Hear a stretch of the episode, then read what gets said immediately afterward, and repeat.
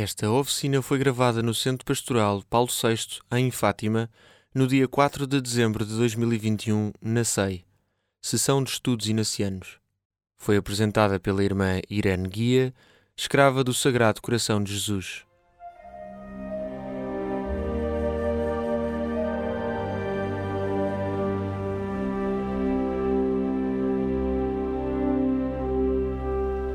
Então sejam todos muito bem-vindos aqui à oficina da encarnação. Esta é uma oficina em que se encarna. Uh, não sei se estão dispostos.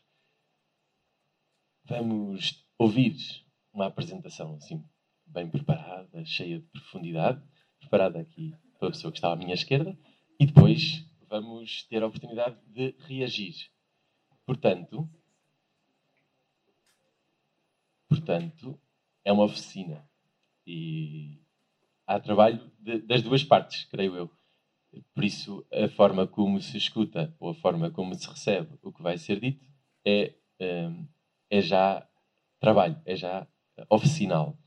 Hum, a pessoa que está à minha esquerda, está assim com uns arranques estranhos. A pessoa que está à minha esquerda é a irmã Irene Guia.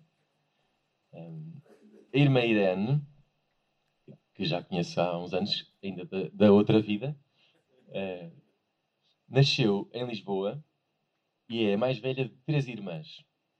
Ela, aos, aos 25 anos, entrou para as escravas do, do, Sagrado Coração de Jesus, depois de ter trabalhado, a ter tido uma experiência de trabalho no, num banco, na música.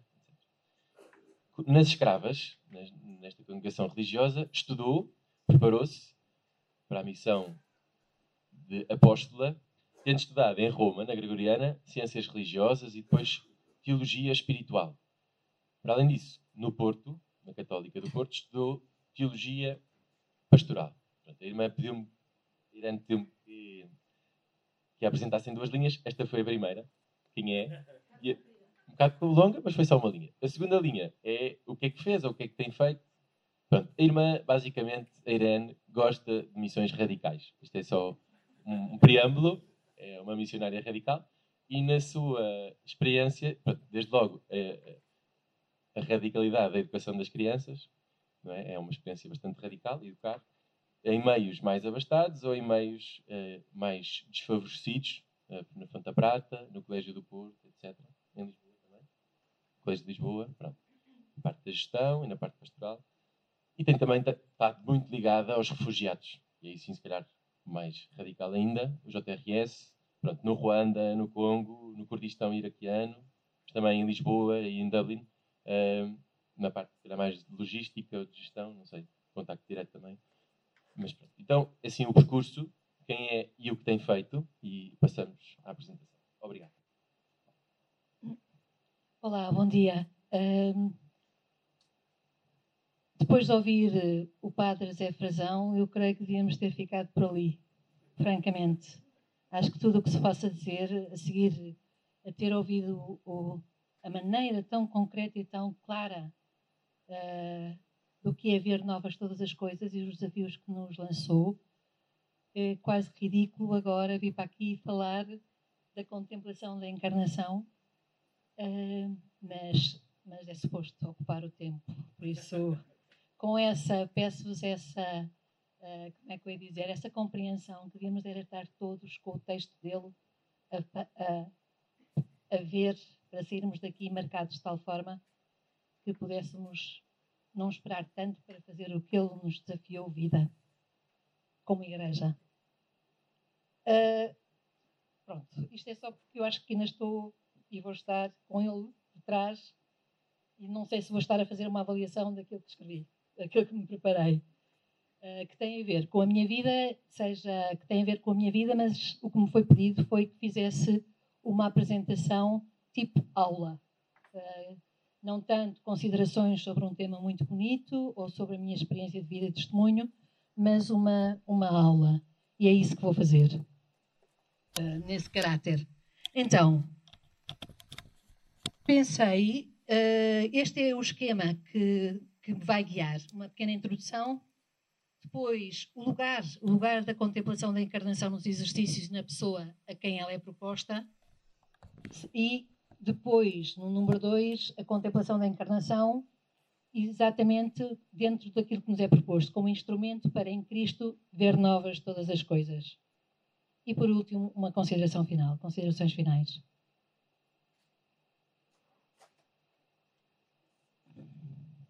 Estou ainda aqui a organizar a nível de espaço, desculpem. Então, podemos ir pela vida acompanhando a história deste mundo por um caminho paralelo.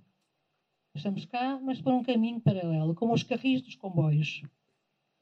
Vamos lado a lado da história, criando paralelamente a nossa, sem nunca chegarmos realmente a tocar a história universal. De vez em quando acontece qualquer coisa lá no fundo da linha do horizonte que chama a nossa atenção para o que está a acontecer no carril ao lado. E porque lhes acenamos durante esse tempo, podemos chegar a acreditar que cumprimos com o que nos está pedido. Ou podemos ir pela vida encarnados na história, aprendendo de Cristo a amá-la, a torná-la a história de salvação para todos. Nesse caso, a nossa história seria antes a carruagem que se apoia permanentemente na Trindade e no mundo, levando a bom destino todos e tudo aquilo de que fui, sou e serei portadora ao longo da minha vida.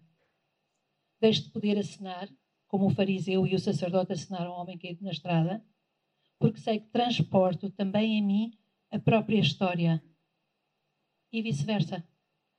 Independentemente do que faça ou não faça, não tenho outra linha que a mesma de toda a humanidade. Sou transportada por ela. O venerável Padre Pedro Rupe afirmava de forma clara e responsável: Não me resigno a que, quando eu morrer, o mundo continue como se eu não tivesse existido, vivido. Tal como o único mestre, seremos definidos então por passar pela vida fazendo bem. E passar pela vida fazendo bem é mais do que viver a missão é a vida ser exclusivamente entendida como missão. Construir a própria história, sem estarem imersos na história, na construção da história comum de todos, nunca terá destino de bem-aventuranças.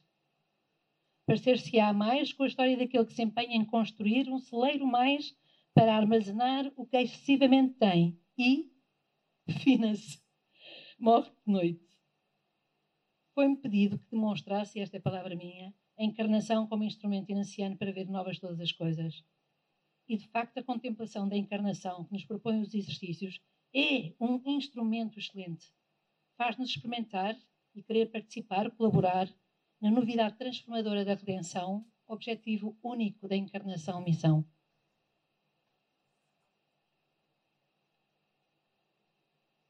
A contemplação da encarnação é, como diz o número 101 dos exercícios, a primeira do primeiro dia da segunda semana. Entrar diretamente a apresentar a contemplação da encarnação, sem nos determos no lugar vital em que nos encontramos quando esta nos é proposta, seria relativizar em excesso a sua importância e o percurso afetivo e efetivo feito pela pessoa que se dispõe abrir-se à contemplação da encarnação no início da segunda semana. Sabemos que nos exercícios experimentar é fundamental, determinante. O que se experimenta muito dificilmente se esquece. O que se experimenta marca. O venerável padre Pedro Arupe, considerado por muitos o segundo Inácio, falava de desejar, de ter, de querer, de possuir o sensus Christi, o sentir de Cristo. Queremos alcançar sempre mais o conhecimento interno do Senhor para que o amemos mais, mais e mais e mais e mais e o sigamos até ao fim.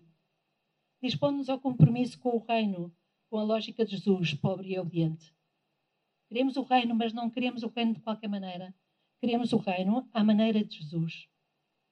Ora, o reino à maneira de Jesus revela-se concentrado no mistério da encarnação.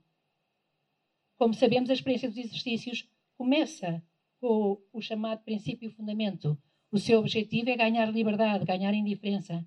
Indiferença entendida como liberdade diante de tudo, especialmente frente às grandes questões existenciais da nossa vida: a morte, a doença, o dinheiro, o poder, fama.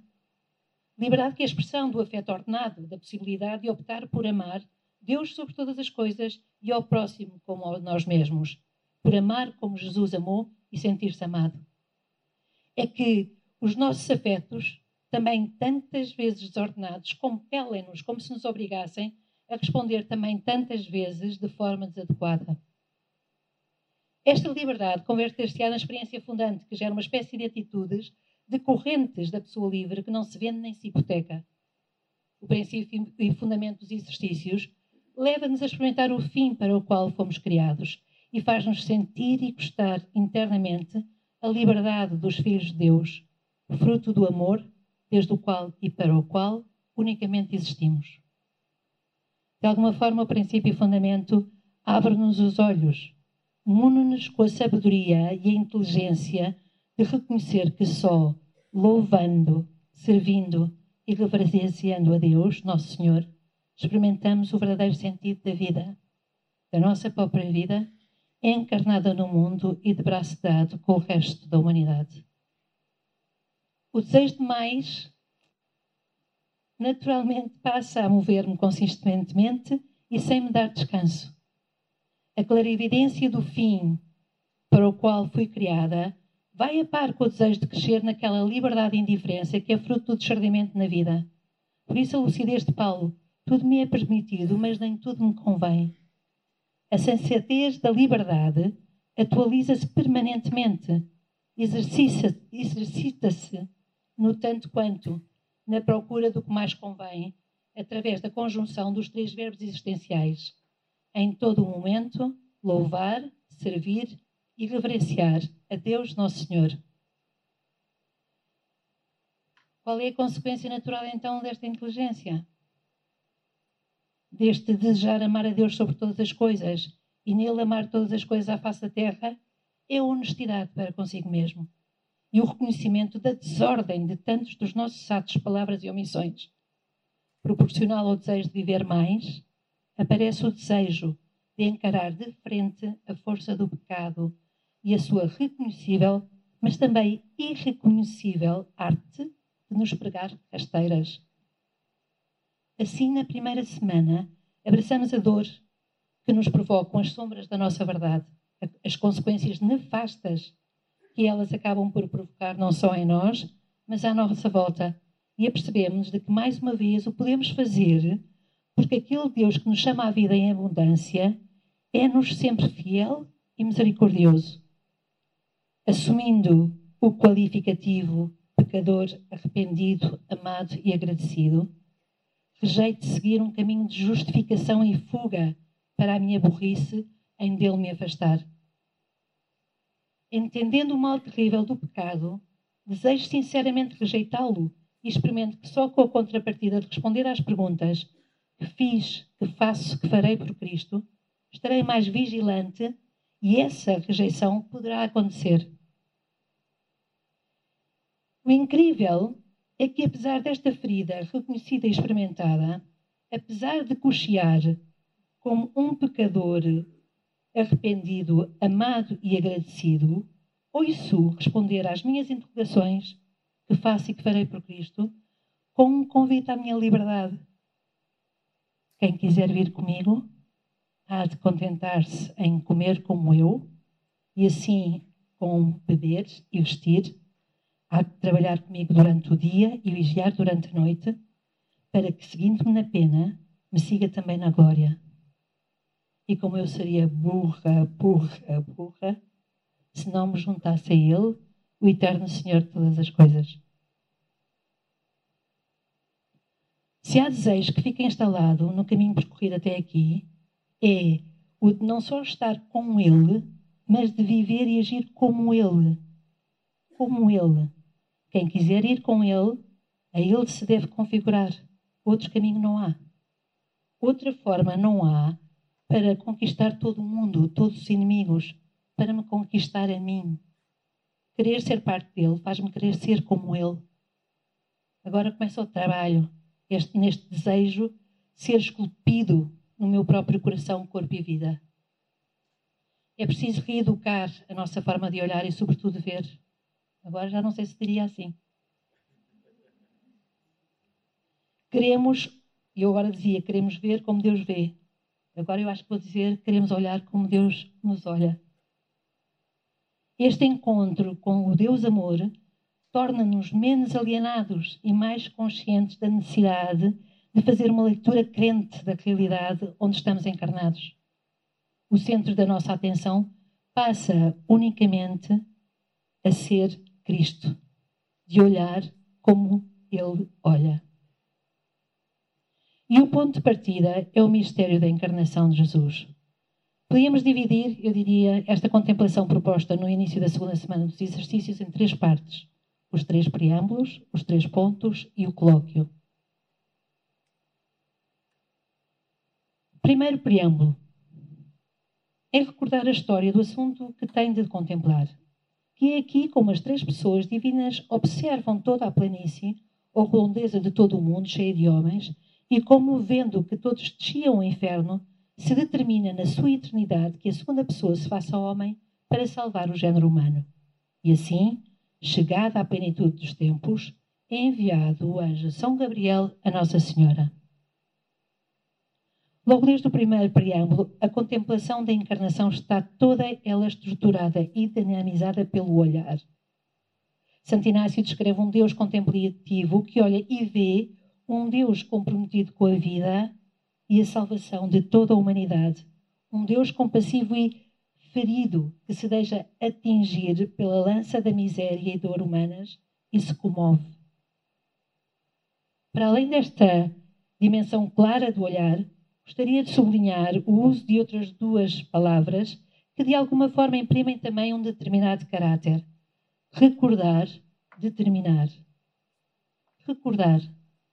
A palavra latim vem da palavra latim record, não é o record, viva o Sporting, que significa lembrar-se, trazer à memória. No entanto, record vem de ré, de novo, mais cor, coração. Para os romanos, o coração era a sede da memória. Quando Inácio nos pede que recordemos a história do assunto que temos a contemplar, pede-nos que nos deixemos de teorias, de doutrinas e que abramos o coração. Se determina. Decisão, e, e tenho aqui, usei à minha frente, que horror.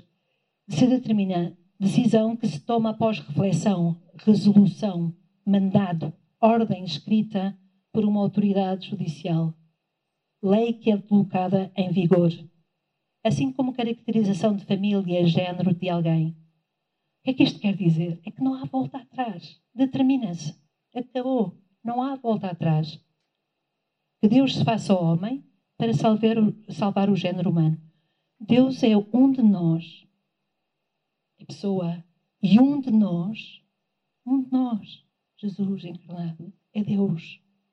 Não há volta atrás. Segundo preâmbulo. Composição vem do lugar. Aqui será ver a grande extensão grandeza do mundo na qual estão tantas e tão diversas gentes. Assim mesmo depois, particularmente, a casa e aposentos de Nossa Senhora na cidade de Nazaré, no, na província da Galileia. Somos convidados a ver o lugar onde a encarnação vai acontecer. Um lugar nada abstrato ou fantasiado, bem concreto e real. A casa, a cidade, a província, uma pessoa em particular, Maria. Somos convidados a ver um lugar aparentemente insignificante, sobre o qual a Trindade, se foca dentro da grande extensão e redondeza do mundo. Aquela coisinha ali. Ao ver tantas e diversas gentes como Deus vê, não nos será possível continuar a lavar as mãos com a vulgar desculpa de omissão. Mas o que é que eu posso fazer à escala do mundo? Quem é que eu sou? Eu sou um Zé Ninguém. Porque este olhar a que se nos convida é o olhar que vê e identifica cada um em particular. Terceiro preâmbulo. Pedir o que quer. Ui, isto está mal. Tenho estado a desculpem. Terceiro preâmbulo, agora. Desculpem. Terceiro preâmbulo. Pedir o que quero. Será aqui pedir conhecimento interno do Senhor, que por mim se fez homem para que mais o ame e o siga. O terceiro preâmbulo tem algo parecido com a pergunta determinada e determinante de Maria ao anjo Gabriel. Como é que isto será possível? Também eu preciso de pedir o que quero, sei o que quero, sujeito lúcido e com vontade. E, e, e, e o que é que eu quero? Eu creio que muitas vezes a nossa vida desfaz-se, esfuma-se nisto. É que sabemos o que é que temos. Eu sei o que é que eu quero mesmo. E o que é que eu quero? Eu quero conhecimento interno do Senhor que, por mim, se fez homem para que mais o amem e o siga. Assim que, cuidado com o que peçam. Estas três grandes palavras, conhecimento do Senhor que me reconhece, amor de coração a coração, seguimento com Ele e como Ele, serão a petição contínua da segunda semana e de outras formas. É que a experiência do amor pessoal do Filho de Deus por mim leva-nos a querer ser parte do seu próprio processo de encarnação na condição humana. E isso acontece ao contemplá-lo, ao conhecê-lo. Chegamos então aos três pontos. A verdade é que não é o muito saber que satisfaz a alma, mas o sentir e saborear as coisas internamente. A contemplação, uma das formas de oração mais praticadas nos exercícios, é o meio para sentir e saborear internamente. Este exercício chama-se a contemplação da encarnação, não simplesmente encarnação. Contemplar é estabelecer um pequeno diálogo. Significa que primeiro me abro, saio ao encontro do que me é proposto, a cena, e depois trato de refletir para tirar algum proveito. Retomaremos mais adiante este refletir. A natureza e o conteúdo da contemplação vêm de duas raízes de palavras, como e templo. Como significa como? Indica então simultaneidade, contemporaneidade, comunhão, união. Templo significa não só o templo consagrado, significa o espaço circunscrito pelo céu e alcançado pelo olhar. A contemplação leva-nos a olhar para o alto, entrar em comunhão com o céu, com os pés assentes na terra.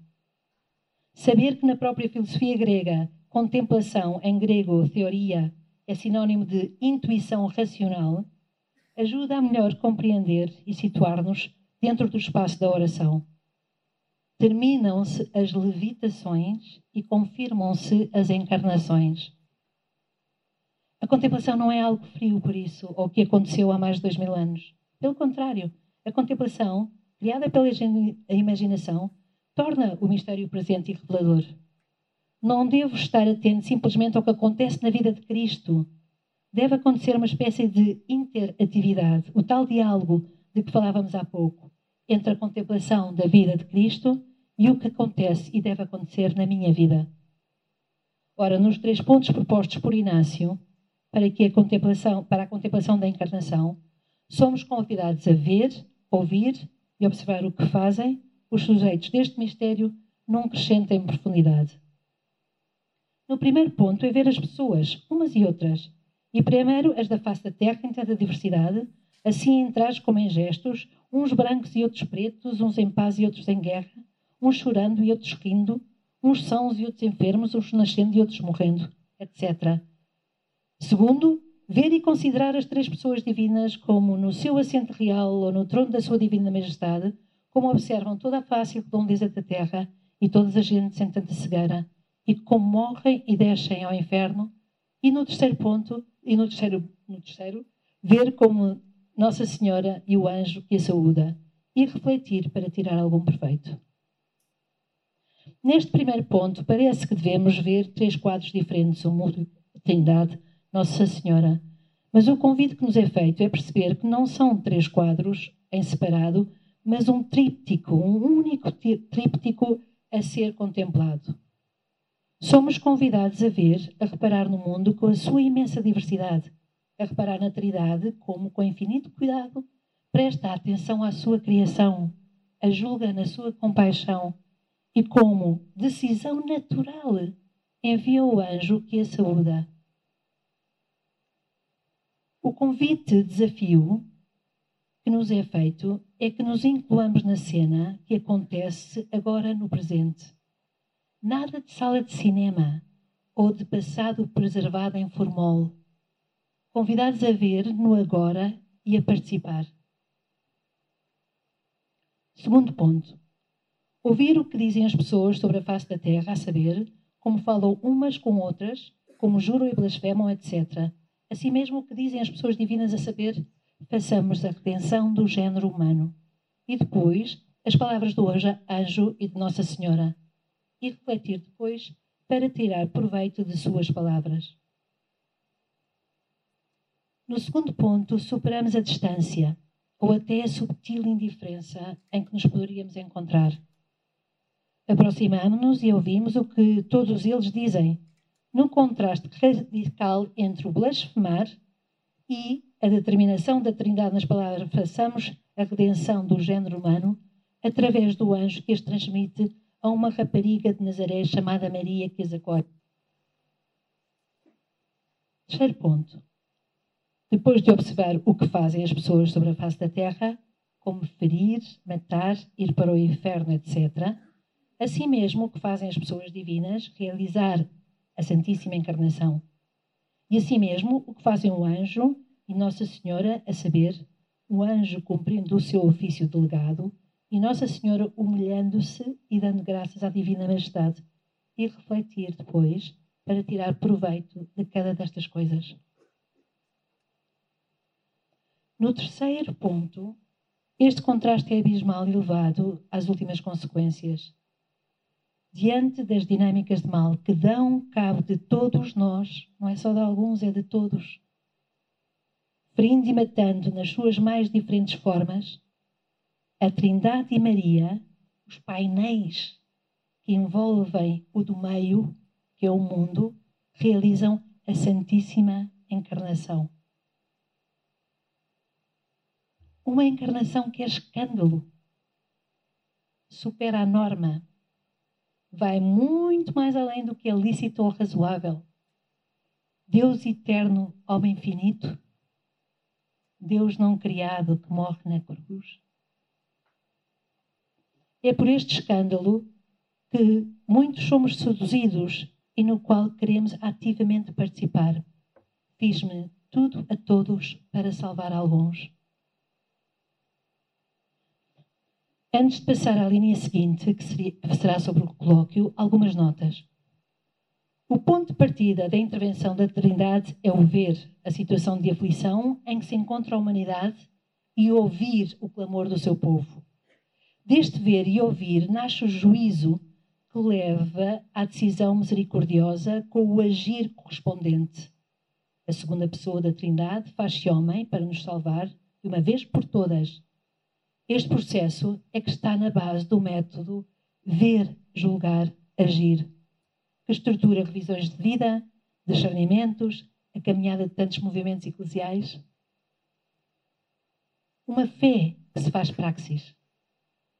Praxis da justiça, nascida da misericórdia. Nós, as escravas, falaríamos disto como da justiça no amor. A segunda nota, façamos a apreensão do género humano. A decisão salvadora da Trindade, depois de ver o que o mundo envereda por caminhos sem amor e de perdição, concretiza-se em enviar o Filho como palavra definitiva do Criador na história da humanidade. Nele, missão e encarnação coincidem. A vontade salvífica de Cristo tem um sentido histórico, como ficou bem claro no exercício anterior à proposta da contemplação da encarnação. A minha vontade é conquistar todo o mundo e todos os inimigos. Escutar a palavra, façamos redenção do género humano da criação, é ouvir o chamamento que Cristo faz para que o acompanhemos e participemos na sua missão redentora, algo que ficará completamente evidente no colóquio. A terceira nota é sobre Maria. Maria que nos é apresentada nesta contemplação e que voltará a aparecer, como sabemos, em momentos determinantes ao longo dos exercícios.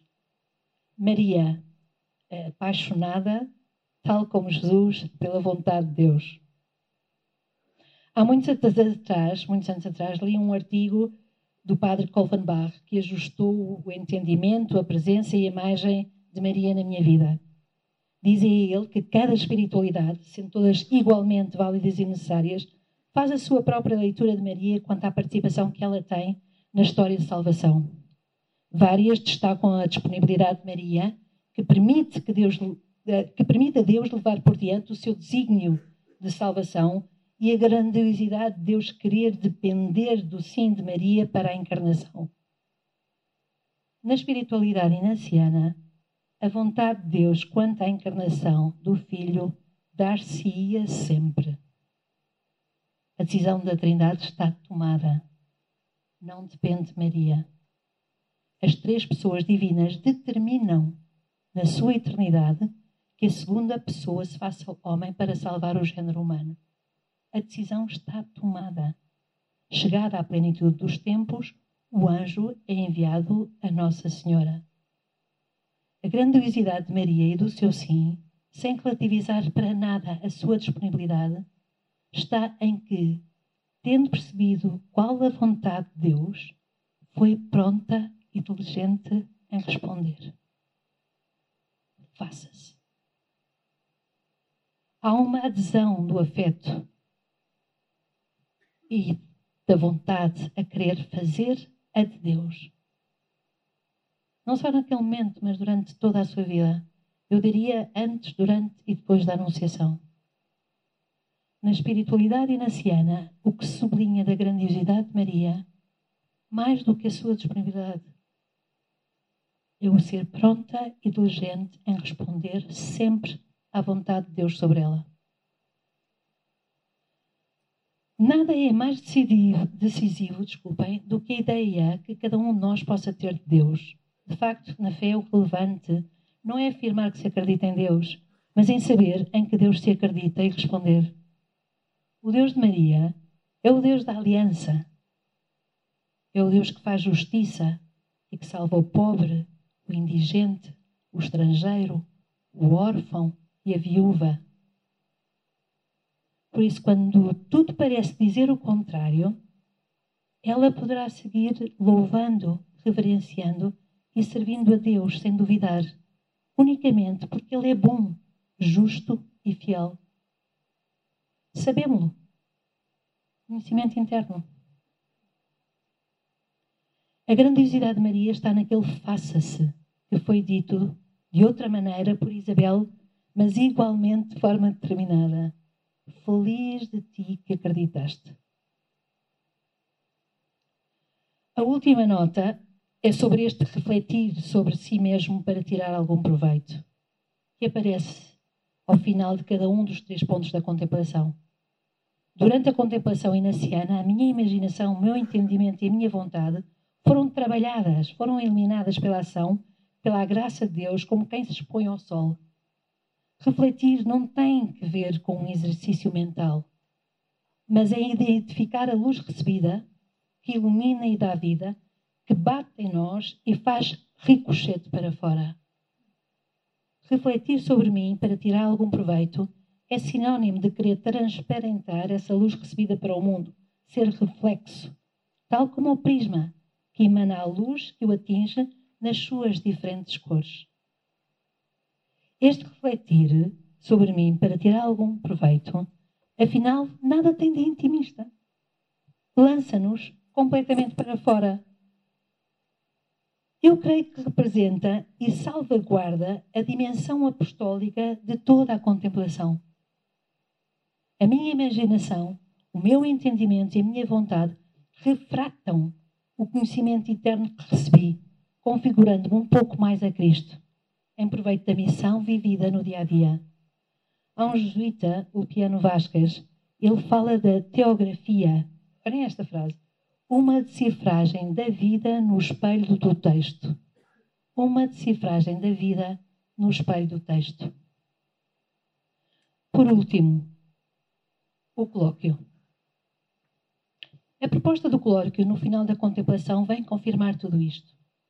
Ao concluir a contemplação da encarnação, Inácio lembra que o Verbo, a palavra de Deus, é, que é eterna, faz carne ao longo da história e por isso se encarna novamente na vida de quem se abre ao mistério, para mais, para mais seguir, imitar a Nosso Senhor, assim recém-encarnado. Antes, fiz referência à lucidez que devemos ter em saber pedir o que queremos. Relembro que no terceiro preâmbulo, quer dizer, antes de ter contemplado o mistério da encarnação proposto, pedíamos conhecimento interno do Senhor, que por mim se fez homem, para que mais o ame e o siga. Ora, o colóquio final da contemplação da encarnação traz um matiz novo, que vem dado pela palavra imitar. Pedir para mais seguir e imitar a Nosso Senhor. A imitação de Cristo não é uma decisão voluntarista, mas uma determinação profunda que procura a realização do maior serviço e louvor em cada momento cotidiano da vida. Cotidiano da vida que oferece pequenas e talvez alguma vez grandes oportunidades de seguir Jesus, pobre e obediente. Sabemos que esta determinação de seguir Jesus, pobre e obediente, e de o imitar, acarreta inevitavelmente pobreza e humilhações concretas.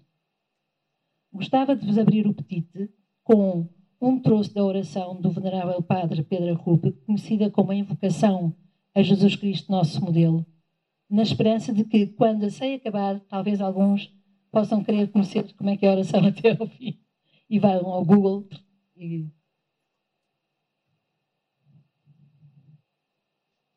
Senhor, meditando o nosso modo de proceder, descobri que o ideal do nosso modo de proceder é o teu modo de proceder.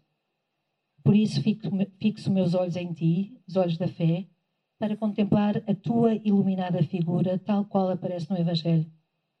Eu sou um daqueles de quem diz São Pedro, a quem é mais sem havê-lo visto, em quem crês, ainda que não, no momento não o vês, repousando de alegria inefável e gloriosa. Senhor, tu mesmo nos disseste, dei-vos o exemplo para que me imiteis.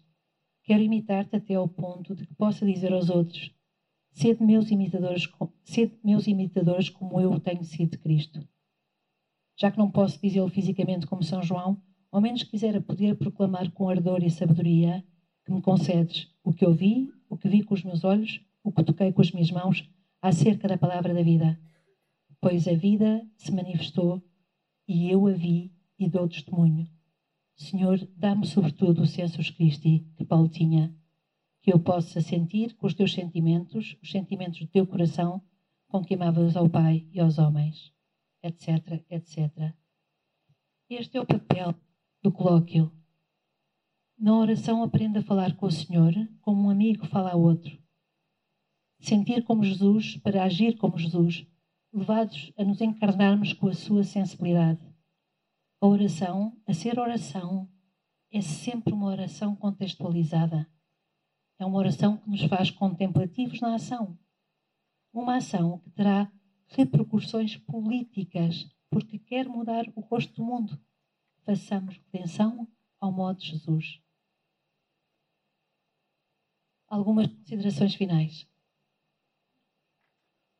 Gostava de começar por repuxar o decreto 5 número 5 da Congregação Geral 34 da Companhia de Jesus, que aconteceu em 1995. O decreto era sobre a nossa missão e o diálogo interreligioso, mas que poderia ter sido escrito hoje.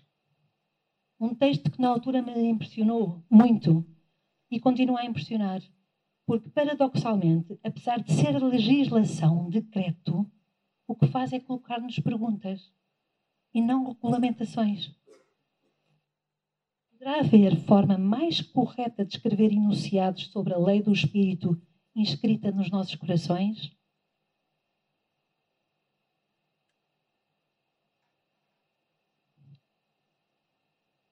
Se, se como Inácio, acho que me enganei, desculpem. Bem, não faz mal, sim, está aqui. Se como Inácio nos pomos a contemplar a Terra junto com a Trindade neste umbral do terceiro milénio do cristianismo que vemos, mais de 5 milhões, 5 mil milhões de seres humanos, uns homens, outras mulheres, uns ricos, muitos mais pobres, uns amarelos, outros pretos, brancos, mestiços, uns em paz, outros em guerra, uns cristãos, 1950 milhões, outros muçulmanos, mil milhões, hindus, 777 milhões, budistas, 341 milhões, membros de novos movimentos religiosos, 128 milhões, judeus, 14 milhões, sem religião alguma, 1.100 milhões. que significado tem e que oportunidade oferece para a nossa vida e para a nossa missão evangelizadora esta abundante pluralidade étnica, cultural e religiosa que caracteriza este mundo de Deus? E como é que devemos responder ao racismo, aos preconceitos culturais, ao fundamentalismo e intolerância religiosa que tão profundamente marcam o mundo de hoje? A Congregação Geral 34 anima a superar preconceitos e mal entendidos históricos, culturais, sociais ou teológicos e a cooperar sinceramente com todos os homens e mulheres de boa vontade, empenhados em promover a paz, a justiça, a harmonia, os direitos humanos e o respeito da criação. Isto há de fazer-se especialmente através do diálogo com pessoas motivadas pelo seu compromisso religioso ou que têm um sentido de transcendência que as abre aos valores universais. Fim de citação. Quem experimenta que a sua casa é a espiritualidade inanciana não procura o modo bom, mas o melhor, o que mais toque, o que mais mude, o que faça que todas as pessoas tenham vida e a tenham em abundância, dando corpo, corpo e alma ao manifesto conscientes que milhões e milhões de nós continuam simplesmente a sobreviver num grito desesperado pela fraternidade que nasceu a quando da encarnação de Cristo e assim recém-encarnado em cada um de nós.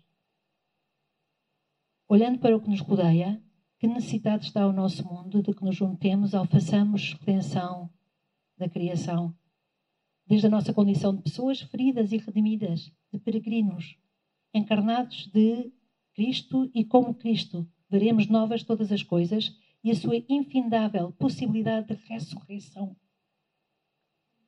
Como Maria, vivamos o nosso dia a dia apaixonados por levar por diante o reino. Não de qualquer maneira, mas à maneira de Jesus. Dediquemos a realizar obras, não só porque é bom, mas porque tocam o coração da história.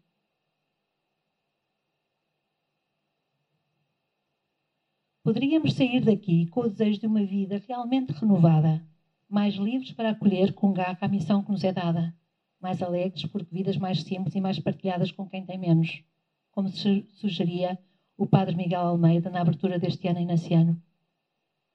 Que seja para todos nós, cristãos, ocasião de construir alguma coisa de novo, continua ele.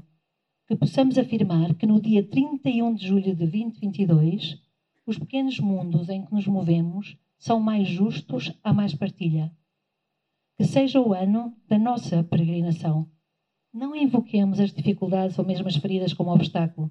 Bem sabemos que elas podem ser trampolim para sairmos de nós mesmos e ajudar a curar as feridas dos outros. Continuemos juntos a propor ao mundo que veja novas todas as coisas em Cristo e que, a partir desse olhar, possa ir renascendo um mundo renovado, especialmente mais justo em que nos aproximemos dos mais pobres, em que todos possam ter acesso aos bens da criação, em que possamos todos juntos ir cuidando da casa comum e que a nossa vida possa apontar não para nós próprios, mas para o Senhor da vida. Fim de citação. Tal como o venerável Padre Pedro Arrupe, também nós não nos resignamos e tudo faremos ao nosso alcance para que o mundo não continue como se nós não tivéssemos vivos.